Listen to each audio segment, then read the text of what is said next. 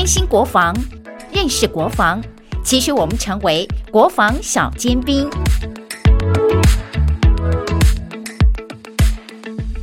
欢迎来到登部之声 Pockets，我是怡婷。你现在所收听的是典范楷模系列。你认识多少职业军人呢？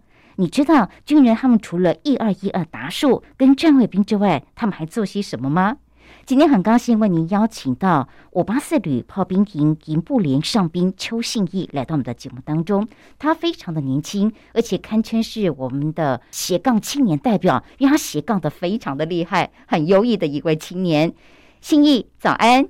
各位观众朋友，大家早安。进入军中大概有将近七个年头，但是你的专业领域横跨的非常的广泛。这个部分我们待会请你好好的为大家来做介绍。只是说，怡婷姐想先请教你，当年怎么会想到要进入到部队来服役呢？要担任这个志愿役的士兵啊？嗯，其实当初会进来的想法很简单，就是。大学刚毕业，然后想要有一个稳定的工作，因为我有大学的时候是有借学贷，所以想说赶快把钱还完，然后还完之后存了一笔钱，然后之后可以去发展其他的工作，这样就这么单纯。其实这是一个很实务的一个想法，而且进入到军中，你发现真的是能够存到钱，而且生活是很稳定的，对，生活很稳定。也可以让你跨越不同的领域，学习到很多的技能，所以难怪啊，进入到军中已经有将近七年的时间了。因为真的觉得军中是一个还蛮符合你需求的一个职场的环境。提到你的领域横跨的好广哦，有实勤、军械、军医、大车驾驶、骑手、木工，你都接触过，而且这些领域都还蛮专业的。哎，你为什么会接触到这么多不同领域的事物啊？呃，我先从从头开始说实情啊。实情的话，是因为，哎，我高中到大学是呃食品相关科系毕业的，所以那时候在分发的时候，就是把我分发到实勤兵。然后那时候实勤训结束之后，回到连队上，连长都会先约谈我们的兴趣啊，或是想要往哪边去发展。然后我就很直截了当的跟连长说，我不想要进伙房。因为我虽然是学食品相关科系的，但是我们以前也有进过厨房工作对菜，但是我们大部分时间都是待在实验室里面，哦，就是做食品检验分析或者是品管之类的，所以其实伙房我们不是说太太熟悉。难怪这个跟我们想象的不太一样，我们会以为说你学的是食品，好像理所当然就要进入到厨房，但不是。不是。那最后连长有有答应你的要求吗？嗯，有。因为那时候我在入伍前我就想要考 ENT，那时候约谈的时候直接跟连长说：“呃，连长，我想要去受大车训，然后 ENT。”然后我们连长说：“好，没有问题，只要一有训我就让你去。”那时候实勤训结束的时候是三月多，然后四月多我就去受 ENT one 出训，然后在那边跪了两个礼拜。跪呀？对，因为我们要练那个紧急救护的里面的单项技术。对。所以我们都会是用跪的，所以我们就从第一天的第一堂学理课程，就是坐着舒舒服服的坐着，上完课之后就没有再做过了，就一直跪着，就一直跪着跪着，就跪了两个礼拜，一直跪到结训。你们变成贵人呐？对，变成贵人。那张那张证照是跪出来的，哇，不容易。那接下来呢？然后接下来 ENT 结训之后回到连上，嗯，那时候刚好遇到快要高装检，所以我们的。主战装备都要做检修，然后维修，然后准备组检这样。那时候我记得我是被分发到去协修轮车，当轮车的公差，然后就跟那边学学学，然后看着排副他们怎么做换料件啊、拆胎啊、换胎啊，然后就学完之后，大概到高装检结束之后，开始接触军械。那时候学长问我有没有兴趣接触军军械，然后就。开始学了一点，然后去受大车训的时候，呃，我学长就在我受训期间退伍了。然后等我回来之后，我就什么都不懂，什么都不会，我就直接把它接起来，一一知半解的情况下去接触，然后后来一路被骂，然后到会，然后到后面熟练，然后到后来就是游刃有余的可以完成我所有的工作，这样。哇，不容易耶！所以说这个就是从实情啦，EMT one 啦。以及大车的驾驶，甚至说军械，那军医骑手木工呢？我第一次担任骑手是一百零六年下基地的时候担任骑手，是那时候其实第一次担任骑手也很骑手是要做什么的？呃，就是营上跟连上都会有营旗跟连旗，就是一种荣誉值。你担任骑手站出去，就是这个营这个连的门面，对，就是要雄那个雄壮威武雄，壮威武，对威风凛凛。对就像我们就是看到奥运或比赛前面有个掌旗的那个，那个就是旗手。对，在部队就是比较就是站着都不能动，哇，对，不管刮风下雨，嗯就是站在那边不能动。诶那真的是一种荣誉耶。对，不是说你想要当骑手就能够当得上的。好，这个就是骑手。军医呢，这个我就真的不解了，你连军医都可以有关联呐、嗯，到军医的话，其实我一开始都不在军医的体系里面，我只是偶呃因为有 ENT 相关的证照，然后我去协助军医的勤务。到我是一百零七年去受 ENT two，就是中级救护技术员，然后结训之后就紧接着受 TC 三，就是所谓的战伤救护，然后回到营区之后开始就是接触军医的业务，这样。那木工又是什么样的一番奇遇呢？木工，木工，我记得是去年、今年年初基地点勇结束回来之后，呃，那时候刚好说要做一个各营区都要做一个兵棋台，就是三公尺乘五公尺大的兵棋台，然后，呃，我们连上的结余排副上次里结余，他带着我们，也一点概念都没有，然后就开始上网查资料，或是呃观摩其他单位的兵棋台怎么做，然后我们自己去做出属于我们自己的兵棋台，然后连同上面那个地形地貌啊，然后建筑物的模型，我们都一次把它做完，这样。其实听到你刚刚的描述，会让很多会觉得，原来在部队来讲的话，只要你有机会愿意去学，其实是可以学到很多在你之前从未接触过的领域，从未学习过的一个技能。所以我发现到信义，你真的是抱着一个很好胜的一个求学的一个心态耶。你只要是抓住到机会，一看到你有兴趣、愿意去学，其实你都会有一个很好的一个成绩。所以大家也就会再问啦。刚刚你所提到的那些不同的领域，你所学习到的技能，在你日后不管在部队还是回到一般的工作职场，对你会有很大的帮助吗？技能的话，可能不一定，各个领域需要的专业技能不一样。但是我觉得最重要应该就是肯学习的态度，就是肯去尝试不同的东西、新鲜的东西，或者是具有挑战的事情。这个我觉得这个态度才是对于日后不管是从事哪一项专业领域的工作才是有帮助的。像刚刚你有提到 EMT 这个部分，我不晓得大家有没有接触过，了不了解？我们可以去了解到，从乌俄战争爆发以来呢，我们近期的民防组织。的体现来讲的话，他现在在推动所谓的后盾计划。老实讲，我一看到这个后盾计划，我很陌生，我不了解。但是我们在详细进入去了解这个体系的时候，我才知道后盾计划就是要让我们民众知道。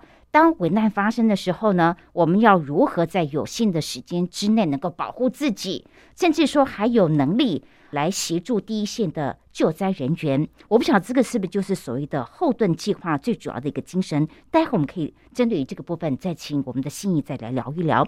首先啊，我们再回到刚刚你所提到横杠的这个领域当中，有一个部分是 EMT One 这个部分。能不能聊聊这个部分？因为这个好像要取得证照，是不是呢？嗯，对，ENT 最主要分为初级、中级、高级，那就是 T one、T two 跟 TP。这张证照一定要先从 T one 开始取得。对，T one 就是呃很基本的呃止血、包扎、固定，然后基础的对最基础的。所以我一开始有说，呃，那张证照一开始我是跪出来的，所以就是在练那些 T one 的时候，就是在练所有的单项技术。对，就是把它练到最熟悉的状况下，才能去日后呃有需要的时候才能够好好利用。然后一直到 T two 的话，就是多了一些侵入性的治疗，就包括呼吸道的处置的话，就多了 LNA 喉罩呼吸道，会用那个 LNA 直接插入你的呼吸道里面。对，然后还有多了静脉注射，然后还有多了一些像是给药 NTG，然后执行医嘱的部分，就是协助给药。哎，这这已经是非常专业的一个技术了对，耶。就开始到 T two 的话，就是变成就是开始要学习如何去独立嗯，执行任务，或者是你带你的 T one 去执行呃需要的那个救助勤务。这个部分跟刚刚我们所提到民防组织现在在推动的后盾计划，你觉得这两者之间有没有什么关联，或者是有相通的呢？原则上是是有相通，因为都是在做救护的部分。嗯，可能体系不一样，但是最终的目的就是在有需要的时候可以发挥彼此的所长。这样，你刚开始进门来学习 EMT One 的时候是跪出来的，对。那到了 EMT Two 又是更进阶了。在这个受训的过程当中，有没有让你难以忘怀的一些经验呢？我进去之后开始受训，第一个礼拜我发现我有点跟不上我的同学。我第一个礼拜我还在适应，然后我发现我同学不管是前面的急救流程，哇，他们都是背的滚瓜烂熟。对，然后我花了一个礼拜时间去调试完之后，然后才慢慢去跟上。受训期间就是印象比较深刻，应该就是去实习的时候。到哪实习？呃，我一开始是先到中校医院急诊室实习。那时候我记得印象比较深刻，有一次早上，呃，七点多，因为我们七点多要到医院报道，呃，大概六点多的时候就有送来一个男病患，他就是在留观那边。然后那时候我们开始上班之后，我们就是先上那个电击器，然后就是电击器上到一半，突然那个男病患的心电图开始就停止了，哇，就是开始大叫，对，然后我们就所有人都是放下东西，就开始过去抢救，嗯。那时候我记得我是被分配到就是打 IV，因为我们嗯 T two 最主要就是要去练那个如何学习打静脉注射，然后就是把你负责的那个部分做完之后，就剩下就交给学姐他们去做。记得医院有一次实习是，因为我们下午四点半我们都会做今天的实习讨论，然后我记得我们讨论完的时候大概快五点，然后出来的时候发现走廊上都是血，因为那时候刚好在我们讨论过程中，嗯有送来一个。车祸的患，因为我们旁边就是那个急救室，所以我们打开门的时候，刚好急救室的门还没关，我们看哇，整个急救室里面都是血淋淋的这样。因为你学了这一套 EMT One 到目前的 EMT Two 来讲，又到医院去实习哦，面对很多生命的那种无常，这个部分会不会带给你一个蛮大的一个震撼，或者是改变你的人生观呢？嗯，有诶，其实因为那时候刚好我在实习的那段期间遇到就是。呃，我奶奶是那时候也是刚好，呃，老人痴呆，然后又中风，所以也是在医院这样一直长期住着。然后那时候就有问学姐说，嗯，像这样的情况大概会维持多久？那时候学姐就说大概维持半年，最多就一年。嗯，所以那时候其实就开始有有做好一个心理准备，就是奶奶可能随时都会走。其实我们在医院最常看到就是比较年长的病患，就是。身上有很多慢性疾病啊，然后行动不便啊，长期要卧床，所以就是常常都会进来的次数很频繁。对，所以看着他们这样插着呼吸机，然后鼻胃管这样，就是看的就是心里有点不忍，很心酸哎。对，所以那时候学姐就有跟我们讨论说，就是如果你以后不想要这样，你可以签那个 DNR，就是放弃急救同意。其实那时候就在想，可能未来会。嗯，签署这个东西，这样就思考这个问题。我会去思考这个问题。我不想说，如果哪天我真的瘫瘫在床上不能动了，我不想就靠着这些呼吸机啊这些仪器去维持我的生命。我们刚有提到，就是 EMT Two 的这个系列的一个课程，它当就是希望民众培养出当战争或者危难发生的时候，自己有。自我保护、自救的一个能力，当然也能够协同救灾人员。另外，跟一般民间医护不太一样的地方是说，我们国军现在引进了美军战术战斗伤患的照顾规范，也就是俗称的 TCCC 这个概念。你很厉害耶！你不但取得证照，而且还是位合格的师资。所以说，在演习的时候，你都是如何带领单位的弟兄做示范呢？在营区的话，最主要就是带着医务组，因为我们医务组都是没有。没有站上的证书，最主要是带着他们去跑整个流程，包括敌火下作业，然后战术区照护，然后执行战术区后送。那针对一般战斗连队的话，我们就会叫分段式，我们会叫 CLS，就是我们把整个流程把它切一半，我们只做低火下作业跟战术区照护，我们只做到这个部分而已。所以说，当你在单位带领我们弟兄做所谓的美军战术战斗伤患照顾规范的这个期间，也同样是有让你难以忘怀的一个亲身的经验啊。比较难以忘怀应该是今年的汉光。今年汉光我们是结合了障碍模拟，就是我们用车辆当做掩体，然后结合烟雾弹，然后结合枪炮声。我们这是用广播系统做枪炮声的播放，然后还有用一些战术动作。嗯，呃，这是我觉得这是跟以往是比较没有，因为以往我们就是简单的做一个模拟，然后这次是比较大规模一点。更让你们身临其境的去感受到那个现场的一个气氛哦。在军中这将近七年的时间，其实你经历了很多的一些训练，我相信也开拓了你的一个视野。所以在军中工作的经验来讲，影响你最大的是哪些部分呢？觉得应该是一开始带着我去熟悉部队事务的士官长陈贵仁士官，他现在已经退伍了。那时候他跟我讲说：“你来部队。”你如果你不聪明没有关系，但是你只要会三件事情，你就可以在部队好好的待下去。好好奇哦，哪三件事？呃，其实也不是说什么不好，就是你要肯学、肯做，然后勇于发问。遇到你不会的事情，你就是问就对了。然后要肯学，不管是今天是多简单的事情，今天就算哪怕只是站哨，站哨需要携带的什么东西，然后然后该注意的事项，你不懂。就去问，呃，遇到一些比较不太需要说太专业性的问题，那我们就是肯去做就好了。对，不管是可能就多简单，就是像搬个东西，你就比别人多搬一点，别人搬久一点，啊，比别人早去，别人晚晚休息，人家你你做的，人家都会看在眼里。再来就是真的要肯去问，不管是专业性的还是一般性的勤务，嗯，只要你肯去学，肯去问，大家都很愿意教你。对，这就是我觉得这个士官长教会我的东西。就是在部队来讲，刚刚你也秉持着那位士官长告诉你的肯学、肯做、勇于发问，所以让你在部队的军旅生涯当中是获益无穷哦。对，而且资料当中也有提到，你一开始原本是一位在世人当中地位胖子的一个体格啊。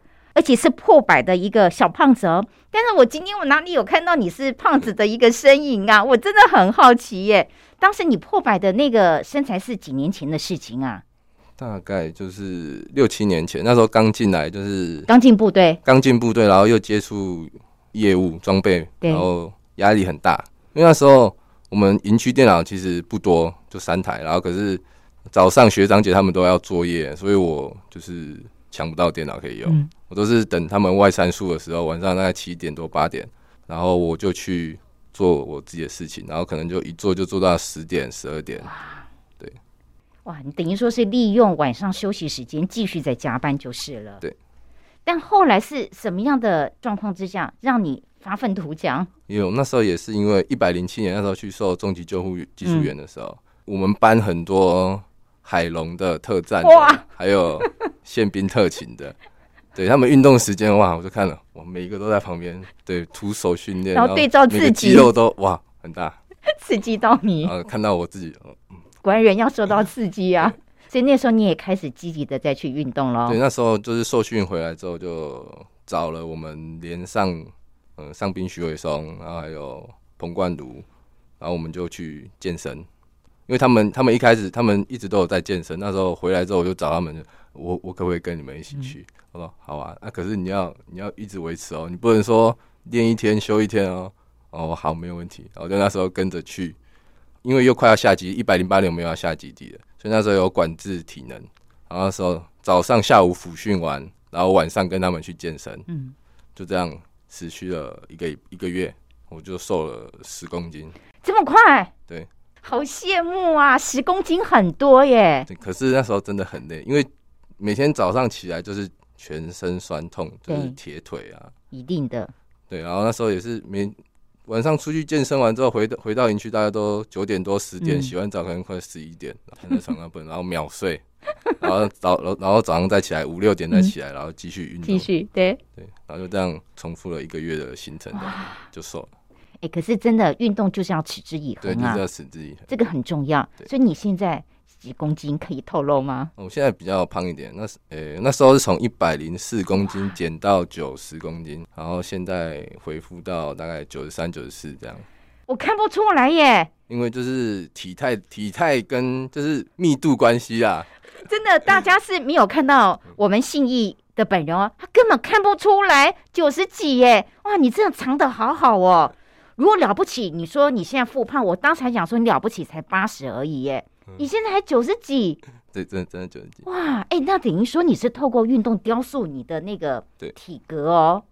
对，然后就是一开始是接触健身，对，然后后来就开始接触爬山，还有自行车。